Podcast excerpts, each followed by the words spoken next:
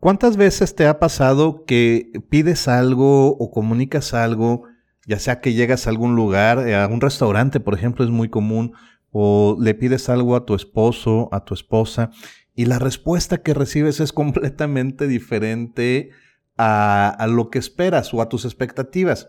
No sé, te, te, traen un plato diferente, ¿no? Lo pides sin algún ingrediente y te lo traen con el ingrediente. O pides que algo suceda y resulta que o no pasa o pasa completamente diferente. ¿Y cuál es la reacción que tienes cuando, cuando esto sucede? ¿No te ha pasado que dices, ay, no me entiendes? Y esta frase de es que no me entiendes es tan común que hoy vamos a hablar de esto. ¿Por qué la demás gente a veces no nos entiende cuando nos tratamos de comunicar? Vamos a darle.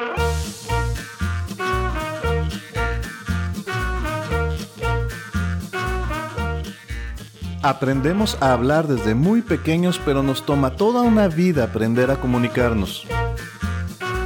A pesar de vivir cada día más conectados gracias a la tecnología, nos cuesta mucho trabajo generar vínculos sólidos con los demás donde las ideas fluyan de forma constructiva. Comunicarte efectivamente es la habilidad más importante y útil que puedes desarrollar como líder, emprendedor, gerente, director o dentro de tu círculo personal y familiar. Este es un espacio donde encontrarás alternativas para que las palabras sean tus mejores aliadas y logres cosas extraordinarias. Quiero que uses a tu favor el poder de tus conversaciones. De tus conversaciones. Enciende tus oídos. Bienvenida, bienvenido.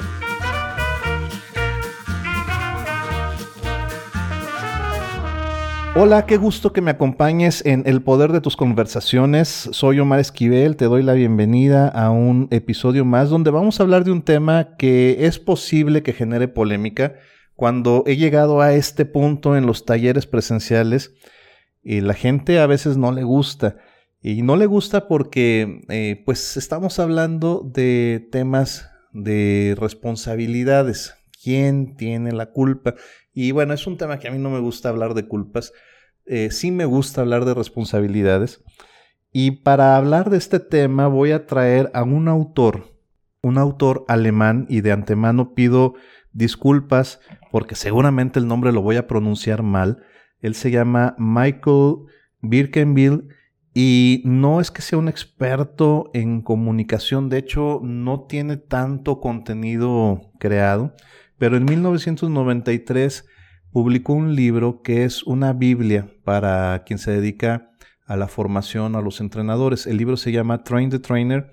He encontrado varias traducciones en español. La más común es formación de instructores o formación de formadores.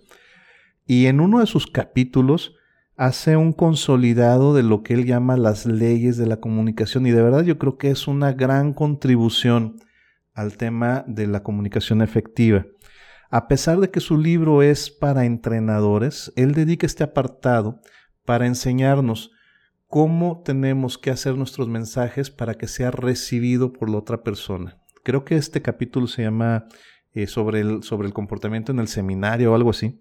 Y él establece de entrada dos leyes y además agrega, eh, agrega unos corolarios de otra persona muy, muy leída en temas de comunicación, eh, pero estas dos leyes que él pone de verdad son oro puro. Y si las eh, interiorizamos, si las adoptamos, de verdad transforman completamente el poder de nuestra forma de comunicar. Él decía que existe la comunicación cuando una persona influye en el comportamiento de otra, incluso sin hablar. Fíjate la profundidad de esto la comunicación de alguna manera, de acuerdo a estas palabras, motiva a una acción, motiva a, una, a un comportamiento. Entonces se puede decir que solo existe una comunicación efectiva cuando la otra persona reacciona al mensaje de la forma en que esperamos. Entonces, hay muchos ejemplos, incluso esto de sin hablar, dice él, es como por ejemplo si vas caminando con otra persona y de repente señalas algo. Puede ser que vas caminando hacia un restaurante y afuera ves unas bicicletas. y señalas las bicicletas. Si la otra persona eso le motiva alguna reacción, entonces te estás comunicando. Puede ser que esas bicicletas pertenezcan a una exnovia o exnovio de la persona a la que vas y a lo mejor no quiere verlo o no quiere verla y inmediatamente le va a dar la vuelta. Entonces generó una reacción sin ni siquiera decir una palabra. Esto seguramente te ha sucedido mucho, como eh, las mamás, ¿no? Cuando, cuando, cuando estábamos haciendo algo indebido, cuando había visitas y que nada más nos volteaban a ver y levantaban ligeramente las, las cejas, eh, ya eso, eso implica que se está transmitiendo un significado.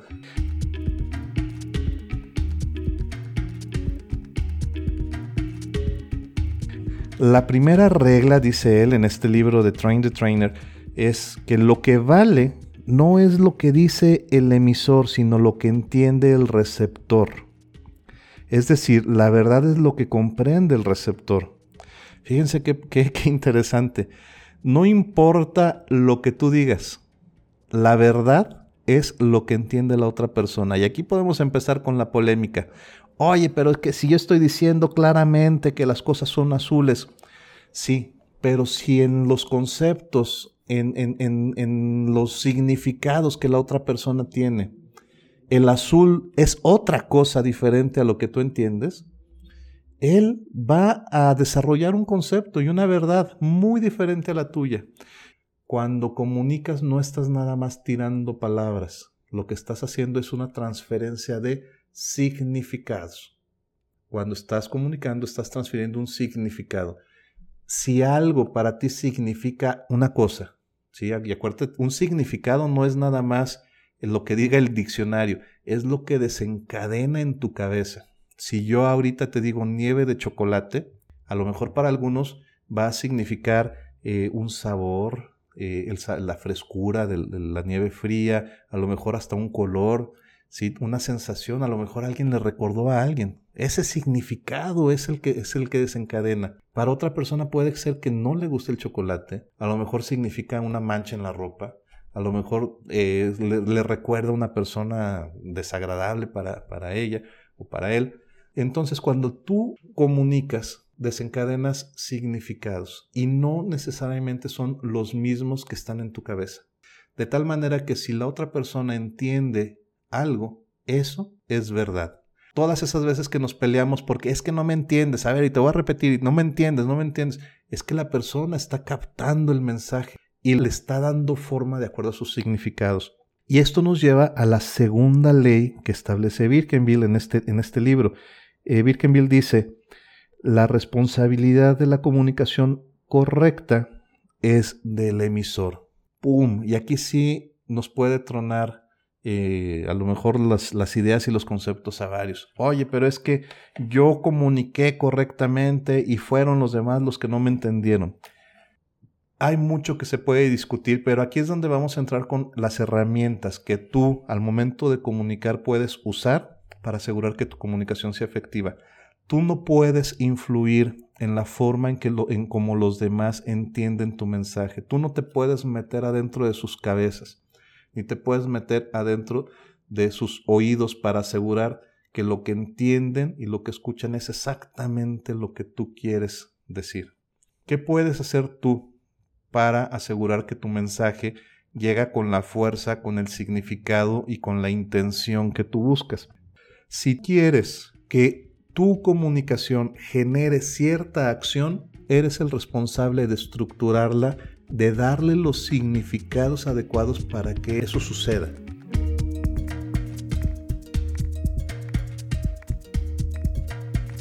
Te voy a dar tres recomendaciones o tres herramientas para poder lograrlo. Entendiendo que la verdad es lo que entiende el receptor y que la responsabilidad de la comunicación correcta es del emisor, o sea, tú, lo primero que tenemos que buscar es la realimentación o retroalimentación, todavía muchos dicen, ¿no? Yo tengo que confirmar que el mensaje que estoy emitiendo se recibió en la forma y con el significado que espero. Y para esto, una de las mejores herramientas que tenemos es hacer preguntas, pero ojo, hacer preguntas abiertas que realmente confirmen la información. Es muy común cuando estamos hablando que, que, preguntemos, ¿entendieron? ¿sí? Es como si ahorita les dijeron, ¿me entendiste? A lo mejor alguien va a levantar la mano y va a decir, no, oye, a ver, explícame más. Pero la verdad es que muchos van nada más a sentir con la cabeza. Si son mexicanos, pues con mayor razón, porque los mexicanos nos encanta a sentir y decir que sí entendimos y a veces no entendimos mucho, ¿no? Pero esto, eh, fíjense nada más, recuerden eh, en las clases, cuando hagan, hagan un recuento, cuando, o si todavía están yendo a clases, eh, cuando el maestro dice, ¿entendieron? Y todos se quedaban viendo al pizarrón, ¿no? Y el maestro seguía explicando como si la respuesta hubiera sido positiva. Entonces, estas preguntas de sí o no no ayudan. Lo que ayuda es preguntas abiertas, eh, preguntas sobre el tema que acabas de exponer, ¿no? Si, si planteaste los objetivos del año, puedes hacer preguntas. A ver, entonces, ¿qué vamos a hacer en calidad? ¿Cuál va a ser la estrategia? A ver, eh, fulanito, explícanos entonces cómo vamos a lograr tal objetivo. Y tú tienes que aprender a escuchar. Acuérdense que la comunicación efectiva requiere en gran medida de saber escuchar. ¿sí? Otra forma de preguntar es buscar que los demás parafraseen, es decir, que expliquen el mismo concepto con sus palabras, con sus herramientas, con sus métodos, pero que de alguna manera confirmen que el significado que se generó en su cabeza está alineado con el que tú tienes en tu cabeza. Entonces, hacer preguntas, parafrasear. Y en la retroalimentación también algo muy importante es que te vuelvas muy observador. Entonces, eh, el, primer punto que decía, que decía es, la comunicación genera reacción. Tienes que observar las reacciones que genera en las otras personas y observar, por supuesto, eh, que las acciones que se están llevando a cabo están alineadas. En la gerencia, en la, en la dirección, muchas veces cometemos el error de que lanzamos una información que creemos que está súper bien estructurada y con eso creemos que es suficiente. Esto me lleva al siguiente punto que es establecer herramientas de verificación. Es decir, puedes establecer métricos, puedes establecer auditorías, eh, ya no nada más en la parte profesional, en la parte profesional también es observar y verificar que las conductas que se están generando en las personas con las que te comunicas están alineadas, ¿sí? Y no es generar conflicto, y no es decir, es que no me entendiste, simplemente que tú tienes que entonces ajustar tus mecanismos de comunicación y sí, esto funciona, funciona en todos los niveles y con todas las edades. Hay edades en las que es más complicado, sobre todo los que somos papás de adolescentes. Sin embargo, tenlo por seguro, cuando tú dices, quiero limpiar la cocina y tu hijo adolescente la deja toda mal, ese es su concepto de limpieza, nos guste o no. Obviamente esto es todo un trabajo y es un tema que también tiene mucho desarrollo, pero al final de cuentas, la información que tú mandes es clave. Por ejemplo, en lugar de decir recoge la cocina, sí tiene uno que ser más específico en esos casos, sobre todo con esa gente que sabes que probablemente va a tener una expectativa muy diferente a la tuya. ¿sí? Tienes que ser mucho más específico. Guarda los platos, lava esto y esto. Sí, así es en algunos casos. Y tú tienes que observar la persona que está recibiendo tu mensaje dependiendo de qué tan separado estén sus conceptos y sus significados en su cabeza, pues tú podrás ir calibrando qué tanto nivel de detalle o qué tantos ajustes tienes que hacer a tu comunicación. El tercer punto es eh, buscar la comunicación empática. Aquí hay, hay varias, varias, eh, varios temas. Eh, cuando, cuando comunicas de forma empática, no comunicas desde tu óptica o tu punto de vista, sino que tienes que comunicar desde los significados del otro. ¿Sí? Esto es clave. Una anécdota eh, que tengo, hace tiempo me tocó ir a Argentina, estaba trabajando en Argentina en un proyecto y hablaba yo ahí con todos el, equipo de trabajo sobre la importancia de que, de que todos eh, teníamos que jugar diferentes roles para lograr el éxito, ¿no? Y, yo hablaba mucho de, es que a veces tenemos que usar la cachucha de ingeniería y a veces tenemos que usar la cachucha de calidad y yo con la cachucha y la cachucha. Si me está escuchando un argentino, quizá ya este momento ya peló los ojos, ya, ya los abrió, a lo mejor ya hasta le bajó al volumen, porque yo no lo sabía, pero esta palabra eh, tiene otra implicación muy diferente en Argentina. Entonces, imagínense, yo estaba tratando de dar mi mejor esfuerzo en, compartir este mensaje y la gente me había dejado de escuchar porque ya le había tronado eh, los oídos con, lo que, con las palabras que estaba usando. Tengo que hacer ese esfuerzo de entender los significados que tienen en los otros lo que estoy hablando. Acuérdense que las palabras desencadenan diferentes significados. El helado de chocolate, volvemos a ese tema. Entonces, entre yo más logre escuchar a las otras personas, más adquiero sus significados. Y eso me ayuda a que entonces mis palabras vayan con muchísimo mayor poder y con la mejor intención, o más bien alineándome de mejor forma la intención para que se logre lo que busco. Eh, dentro de esto de, hablar de forma empática, también es importante establecer un contexto. Es decir, el contexto es este mapa en el que nos vamos a mover.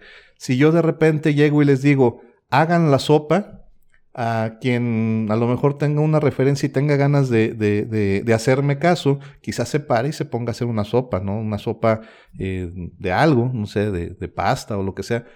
Pero si yo estoy, si yo digo esto en medio de una partida de dominó, bueno, va a tener un significado diferente.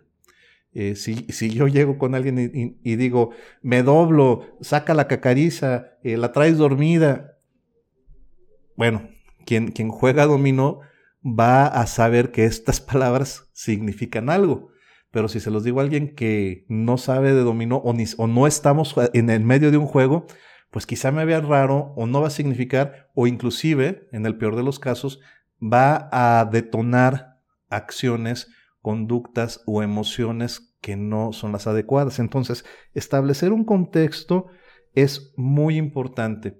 En mis años de experiencia, y resumiendo un poco, eh, yo he visto mucho este fenómeno de cuando comunicamos algo y creemos que lo hacemos de manera perfecta, sobre todo en nuestras áreas de ingeniería cuando queremos transmitir un instructivo de trabajo, cuando queremos eh, transmitir un procedimiento y que otras personas lo hagan, de repente los ingenieros somos medios chistosos, ¿no? O sea, creemos que, eh, híjole, ya como hicimos cálculos complejos en la universidad, eh, pues escribir una instrucción de trabajo es cosa regalada. Y la verdad es que aquí es donde truena la mayor parte de las cosas. Porque, de nuevo, lo que yo tenga en mi cabeza, mi entendimiento, eh, no, no me asegura que al final quien va a hacer uso de esa información lo reciba de la misma manera. Eh, a veces es porque el lenguaje que usamos no es el adecuado, las palabras, la forma. Recuerden entonces estas dos reglas. La primera, la verdad es lo que escucha el receptor. Y la segunda es la responsabilidad de la comunicación efectiva es del emisor. Con estas dos reglas vas a tener cambios muy importantes y trascendentales en lo que tú logres cuando comunicas algo a otras personas. Te voy a dejar el reto de este episodio.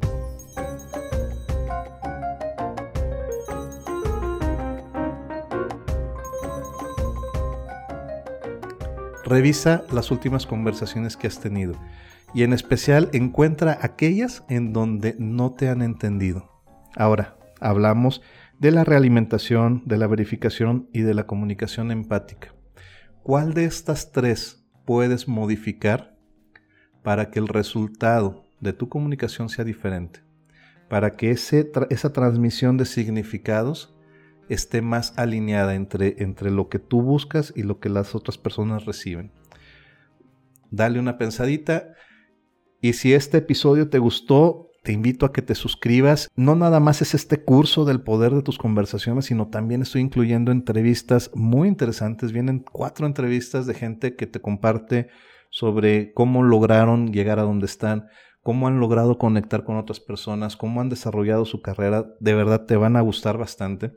Y te invito a que me sigas en mis redes, Omar Esquivel Coach, en Facebook, Instagram, en LinkedIn como Omar Esquivel Román. Eh, déjame tus comentarios si hay algunas dificultades, sugerencias, temas que te gustaría que habláramos, qué problemas estás encontrando, no nada más en el área profesional, también en el área personal. Eh, hay muchas cosas que a través de la comunicación a través del poder de tus palabras puedes resolver. Gracias por acompañarme en este episodio y te espero en el próximo. La calidad de tu vida y de tus relaciones dependen de la calidad de tus conversaciones. Todo lo que hacemos, nuestros pensamientos, ideas, nuestros hábitos surgen a partir de las palabras. Y hoy has descubierto cómo usarlas a tu favor. Soy Omar Esquivel y te espero en la próxima emisión para continuar con este aprendizaje, pero por lo pronto no tienes excusa para empezar a transformar tu mundo hoy. Recuerda que tienes el poder, el poder de tus conversaciones. Hasta la próxima.